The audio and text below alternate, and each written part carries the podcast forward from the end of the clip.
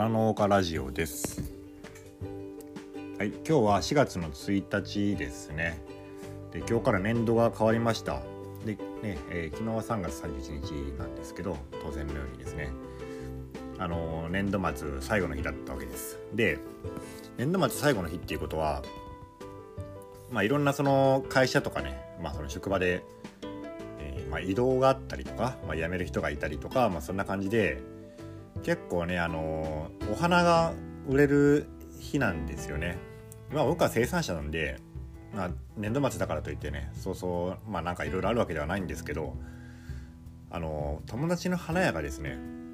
3月31日つまり昨日ですねもう超絶忙しいから 頼むから手伝いに来てくれって言うんですよね。うん、でまあねあのまあ友達なんで手伝いに行きたいんですけどねまあそう言ってもね、まあ、俺も忙しいよとその俺ね人のこと手伝ってる場合じゃねえんだよっていうふうに言ったらまあ友人がねお前なって人から物を頼まれた時は何も言わずに気持ちよく受けるもんやっていうふうにねまあ言うんですよね。頼んだ方がそんなこと言うなよとかって思ったんだけどまあそれもその通りかなと思ってじゃあまあ半日だけやったらいいよっていうことでね昨日の午前中だけ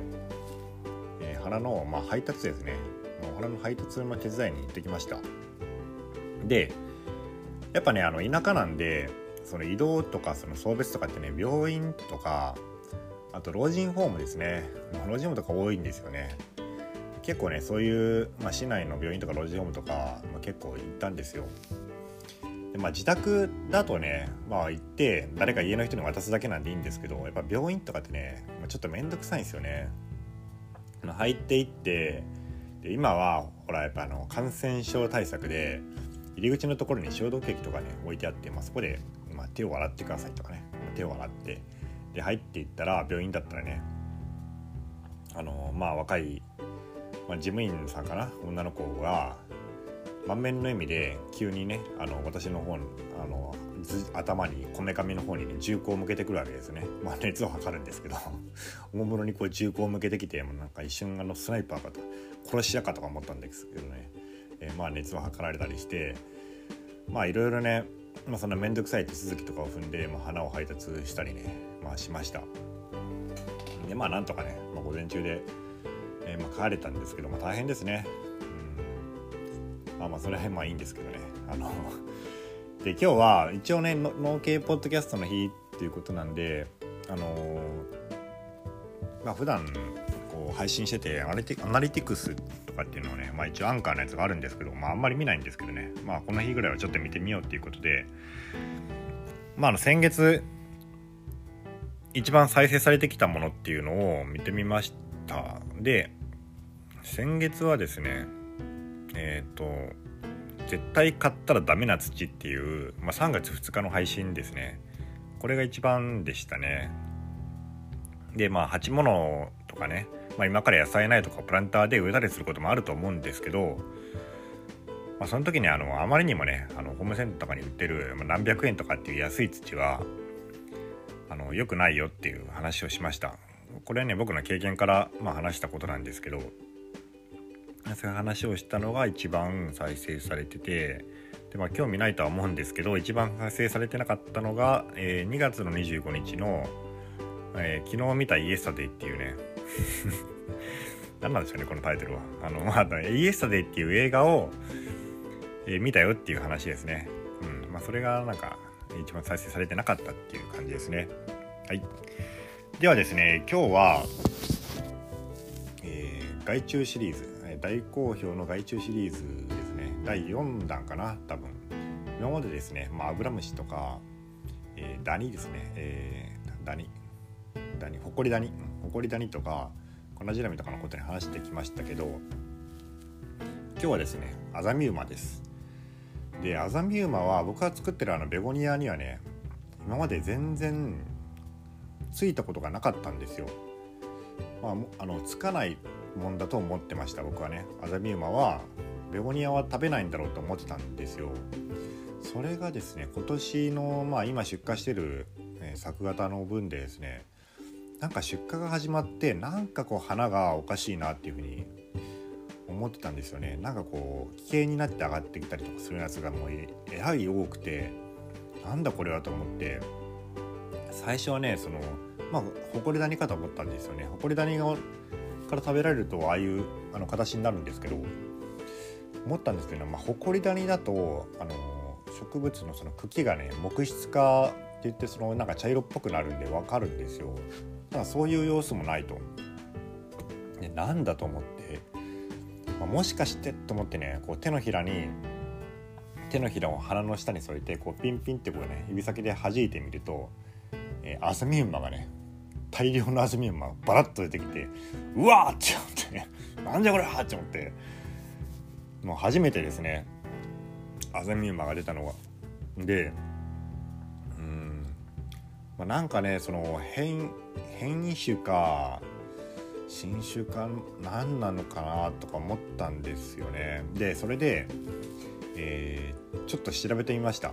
で例によって、まあ、そのアミウマの本とかね僕持ってなかったんで、まあ、あのウィキウィキとか、まあ、そのネットの情報をね、えー、まあ主にあさってるんで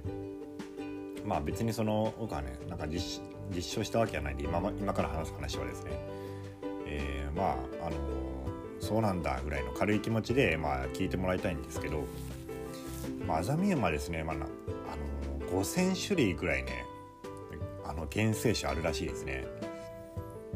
だからね、まあ、それを聞いてあそれを見て、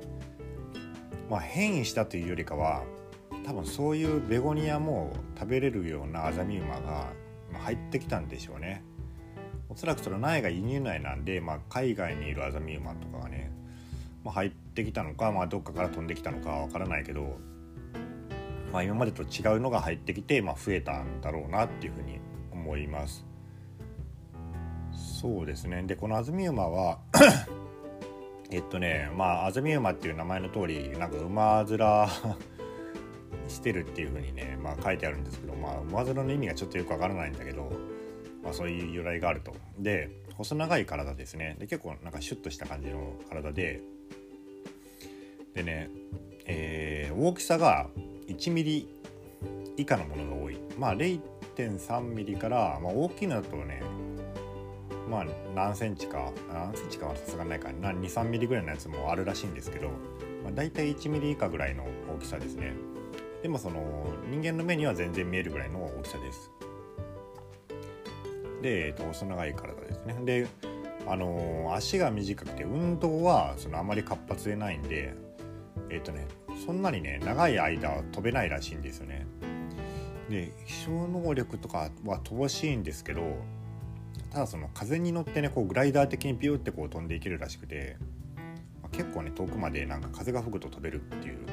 あの感じらしいです。でアザミウマの口はですねあの吸収型っていうふうに書いてありますけどこの吸収型ってどういうものなのかちょっと分かんないけどおそらく多分ストロー状の、まあ、口なんだろうなと思います。でその口を植物体に、まあ、突き刺して植物獣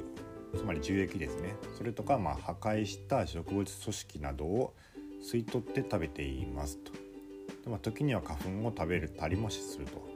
まあ、花粉が食べる種類もいるらしいですね。で菌類とか、まあ、菌糸とかそういうのを食べる仲間も多くいるらしいです。でねこれが、あのー、つくとですね、あのー、さっき言ったようにあの花のねつぼみの時にそのあのつぼみの樹液を吸うんですよね。なんであのー、最初はわからないんですよだからよく鉢物だとよくシクラメンがあのよく問題になりますでシクラメンの花がねまだつぼみが出始めの頃に株の中に潜って、えー、その花につ花をついてしまうとわからないんですよね。あの最初わからないんだけど、まあ、花が上がってきたなと思ってヒューって花が上がってきてパッて開花した時に綺麗に開かずになんか提灯みたいなこのなんかぐちゅぐちゅってこうねあの奇形の花が咲いてきてその時に初めてうわーっていう風になるんですよね。だからこれはね本当に厄介な害虫です。以前ねこの音声配信の中であのコナジラミのことをなんか植物植物界ねえっとね害虫の世界のジャイアンみたいなねと言ったことが確かあったんですけど確かにコナジラミはもうとにかくあのやつは強いんですよね。で強くて農薬でもなかなか死ななくてあのすごい繁殖力が強くて、まあ、ジャイアンなんですけどアザミウマはね言うてみればもうスネ夫スネ夫みたいにこうなんかずる賢いんですよね。これじゃそんな強くはないです。だから農薬とかかかると結構ね弱くて死ぬんですよねすぐ死ぬんですけどそもそもねそのなんかねつぼみの中とかに入ってたりとか土の中に潜ったりしててあのそもそも薬がかかりにくいんですよねなんでその難防害虫つまり防除が難しいっていうふうにまあ言われています。でねあのー、それで、まあ、薬がかかりにくいくいのと、まあ、さっき言ったようにシクラメンなんかねあのつぼみの時にこの吸収されると樹液をあの、もうね知らず知らずのうちに被害を受けてるんでもうねあの、あれですよその気づかないうちにもうステルスステルスキルされてるんですよねそのシクラメンとかが。あの暗殺されてますね、うん、だからねこいつはねまあある意味粉ジラミよりかは厄介だと思います特にあの柑橘とかねあのみかんとかあと柿とかも多分そうだと思うけどああいうあの柑橘のね、えー、花なんかをよく食害するらしくてそういう人たちにとってはねもうすごい憎たらしい存在なんじゃないかなっていうふうに思います。あとねあのウイルスをやっぱり媒介しますね他の害虫ももちろんアブラムシとかねコナジラミは媒介するけどやっぱりこの、えー、アザミウマも、えー、例えばねトマトオオカエソウイルスとかねトマトの病気ですけど、まあ、そういうのを、まあ、媒介してどんどんね、まあ、増やしていくっていうのをするんで、あのー、やっぱそこら辺でもね非常に厄介ですね。でえー、っとあとですね、まあ、アザミウマの種類なんですけどえー、っとね主なやつはねやっぱり南黄色アザミウマっていうのとみかん黄色アザミウマっていうのがあってその2つともねあの外来種らしいんですね外国から来たアザミウマであのアザミウマって、ね、もちろん日本古来からの品種品種もあるみたいなんですけど、まあ、そいつらねやっぱね弱いらしいんですね。それは日本的ですけどねあの前も粉じらみの時もそうだったけど在来種はやっぱ弱いんですよ。でこの外来の外国からやってきたやつがあのめちゃあの強いとずる賢くで強いっていうことでその2種類があの非常に今厄介だと。でしかもねあのその2種類とも防除の効く薬とかがなんか違ったりするらしくてこれはねあの、まあ、正確にもしアザミウマの被害を受けたらどっちの種類なのかと南黄色なのかみかん黄色なのかを、ま、判別するっていうのが大事らしいんですよね。うん、なんか名前ももうちょっとね分かりやすくしてほしいですね。あの 南黄色とみかん黄色って、えー、ちょっとなんかうん南と北とかだったらね分かりやすいんだけどなんかそういうちょっと紛らわしい名前なんですけどなんかその2つはどっちかっていうのが大事になるっていうことです。で、まあ、最後にですねアザミウマっていう名前ですね。うん、なんか変な名前ですねアザミウマって。でこの名前についてはま諸説あるらしいんですけどえっ、ー、とねアザミっていうのはね花のアザミです。アザミの花ってありますよね。で馬っていうのはまあ馬 馬なんですけど、まあ、これ一説によるとえー、っとね明治時代に大阪のでね大阪の子供たちがやってた遊びであのなんかアザミの花をね手のひらの上にねで叩いてその時に「馬で牛で馬いでよ牛いでよ」とね歌いながら中から出てくるえー、っとねそのアザミウマの数を競ったという誰が一番多くアザミウマを出すかみたいなねなんかそんな遊びが流行ったと。で、えー、まあそれからその遊びの中から、まあ、そのアザミウマっていうのを名付けた人がね大阪の人らしいんですよね。なんか村松博士だか松村博士ちょっと忘れたけど、その人が名付けた人が、まあ、大阪の出身でおそらく子供の時にそういう遊びをしていて、まあ、アザミからアザミ馬っていうふうに名付けたっていう説があります。なんで馬いでよ牛いでよって言ってるからもしかしたらアザミ牛になってた可能性もありますよね。まあ、なんで馬だったのかっていうと、まあ、もしかしたらどうなんでしょうねこの博士が馬馬が好きだったのか、まあ、よくわからないけど、まあ、そういう説があると。まあアザミ以外にはもちろんつくんですけどね、まあ、アザミの花にやっぱりあのよくついてたんですよね昔は。そうでこのアザミウマってしかもねあのしかもっていう話が全然違うけど、うん、しかもの意味が分かんないですけどねあの受精をせずに繁殖する時にね受精をせずに、えー、まあ卵から帰るとオスになるらしいんですよね。で受精をするとメスになるっていうねなんかちょっとこの性質はかなり変わった性質性質らしくて8目8の仲間だとこういう繁殖の仕方をねすることもあるらしいです。うん、なんで大体オスはねそのまあ受精ということはねメスだけでもまあ繁殖ができるっていうことなんですよね。でメスだけで繁殖すると全部オスになると。うん、多分その、まあ、アザミウマの世界ではね、えー、まあどうなんでしょうね。そのママ友グループみたいなのがあるかもしれないですけどママ友グループで、えー、まあおねまあおそらくオスを持ってるオスを えー、子供がオスというかね子供が男の子だと、まあ、要はお父さんがいないってことですね、うんまあ、自分一人だけで産んでるっていうことで、えー、まあ多分そこに、まあ、ヒエラルキーがあるんだとしたらまあその、まあ、メス？メスを産んでいるお母さんはちょっとねヒエラルキーが上みたいなね。でオスを産んでるとちょっとなんか多分ねそのママ友の中では下に見られてる。あらお宅の、えー、あのお子さんオスなのねって。あちょっとあの寂しいね。ご主人はまだ今から、まあ、今いないのかな？とかってねとも言われるんかもしれないですね、まあ、そういう、まあ、グループがあればですけど、まあ、そういうね変な性質があるという、まあ、そんなとこですかね。あとねその最後にって言って 最後にじゃなかったですね。あのアザミウマを食べるアザミウマっていうのがいるらしいんですよ。でそれが名前がですねありがた島アザミウマっていう名前らしくてなんかいかにもね、まあ、ありがたい名前のねアザミウマを食べてくれる人間にとってはありがたい、アザミウマなんでしょうけどあのありがた島っていうのは多分ねアリの形をに似てるっていうことだと思うんですね。多分ですけどこれ写真で見るとなんかほんとねなんか小さいアリみたいな。で大きさはアザミウマの中の56倍あるんですよ。普通のあの南黄色とかの。でそれがえーと、南黄色アザミウマとか、まあ、ハダニとかあと粉ジラミなんかもなんか食べるらしくて。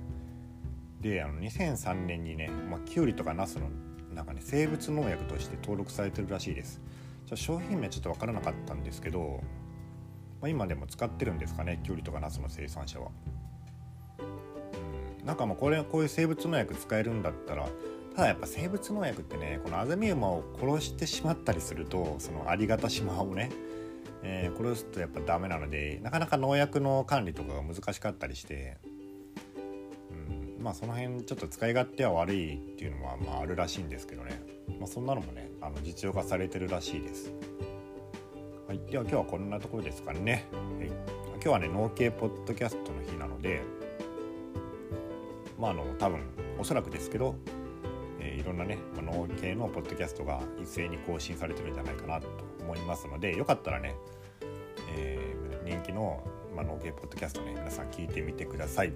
はい、それでは皆さんごきげんよう。